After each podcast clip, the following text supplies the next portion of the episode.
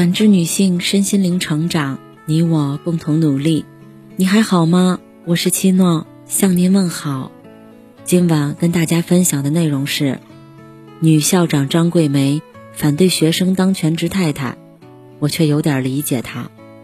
云南丽江华坪女子高中校长张桂梅反对学生当全职太太的言论，在这一周成了全民热议的话题。这话题成了一个导火索。把一直以来人们对全职太太的非议摆到了桌面上，有人反对，说这是对全职妈妈的矮化，否定了全职太太的价值。人家心甘情愿的选择，过得幸福不就行了？也有人赞同，张校长一针见血，不要闲话难听。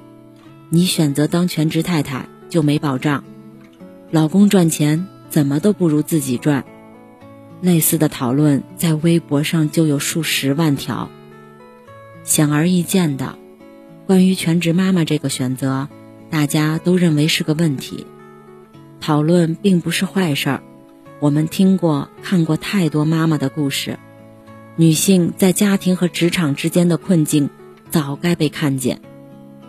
但是，当越来越多人把问题简化成女性的个人选择，我们却看不下去。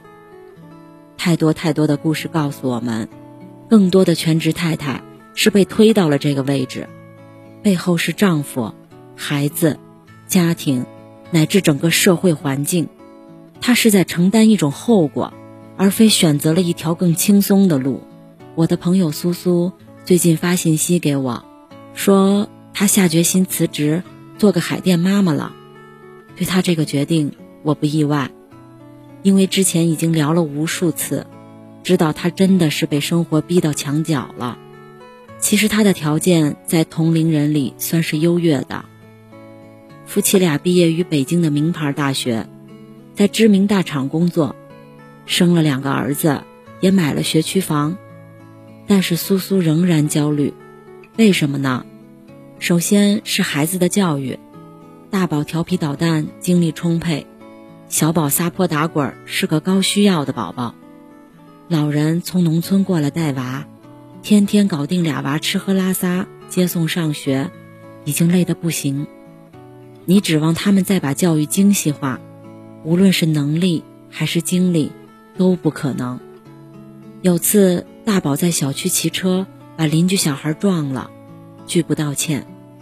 老人护着孙子说了几句，对方火了。直接到家里等苏苏下班，指责道：“当妈光想着挣钱，孩子不用教育的吗？”苏苏当晚失眠了，所有压力串成了一条线。幼儿园老师说大宝上课坐不住，钢琴老师说大宝专注力太差，即将来到的幼升小，别人家的孩子已经语数外系统准备了，而大宝连笔都没拿过。更大的问题在于，这个压力除了自己，好像并没有别人能扛了。忙到连轴转的爸爸，连讨论这个问题都会睡着。老人身体越来越差，一把年纪还在撑着带娃，苏苏已经满心愧疚了。苏苏自己每天下班手机上的钉钉还不停响着。妈妈都有过类似的感受吧？疲惫的妈妈面对孩子，常常无法温柔，甚至偶尔崩溃。苏苏问自己：如果错过孩子这个阶段的教育，将来自己会后悔吗？答案是会。所以，她强迫自己放下了心里的不甘，决定做个全职妈妈。你说这是苏苏自己的选择吗？算是吧。但这样的全职太太。是为整个家庭扛下这份责任，而不是为他自己。也许有人会说，苏苏这样有钱，家有学区房，已经是全职太太里的高配了，还矫情什么呢？但这恰恰说明，更多的全职妈妈比苏苏更无助。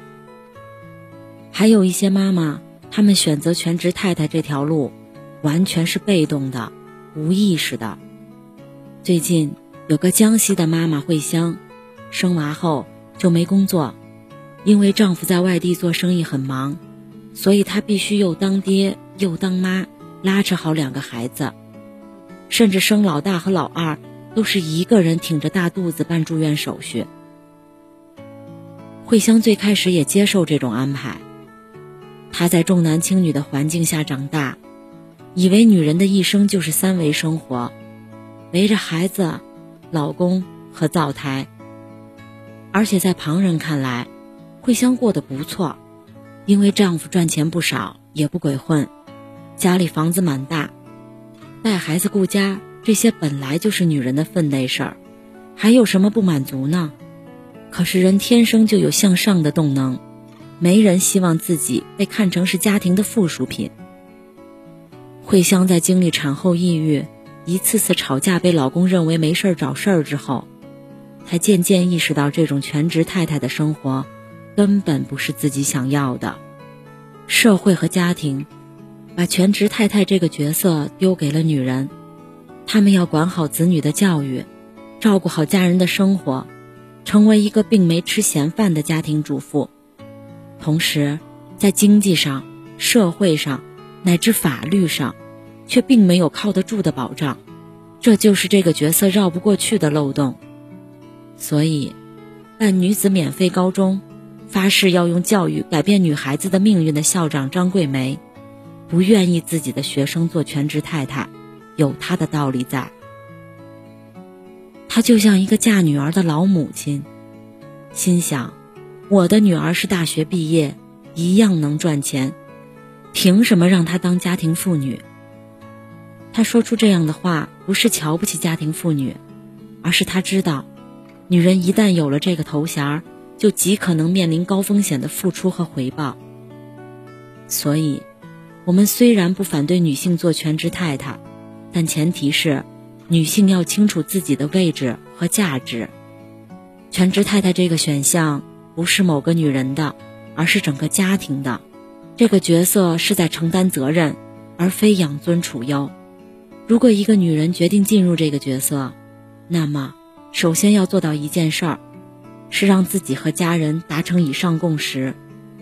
网上也有很多过得不错的全职太太，你会发现，他们有一个共同点，获得了爱人、孩子乃至整个大家庭的认可和支持。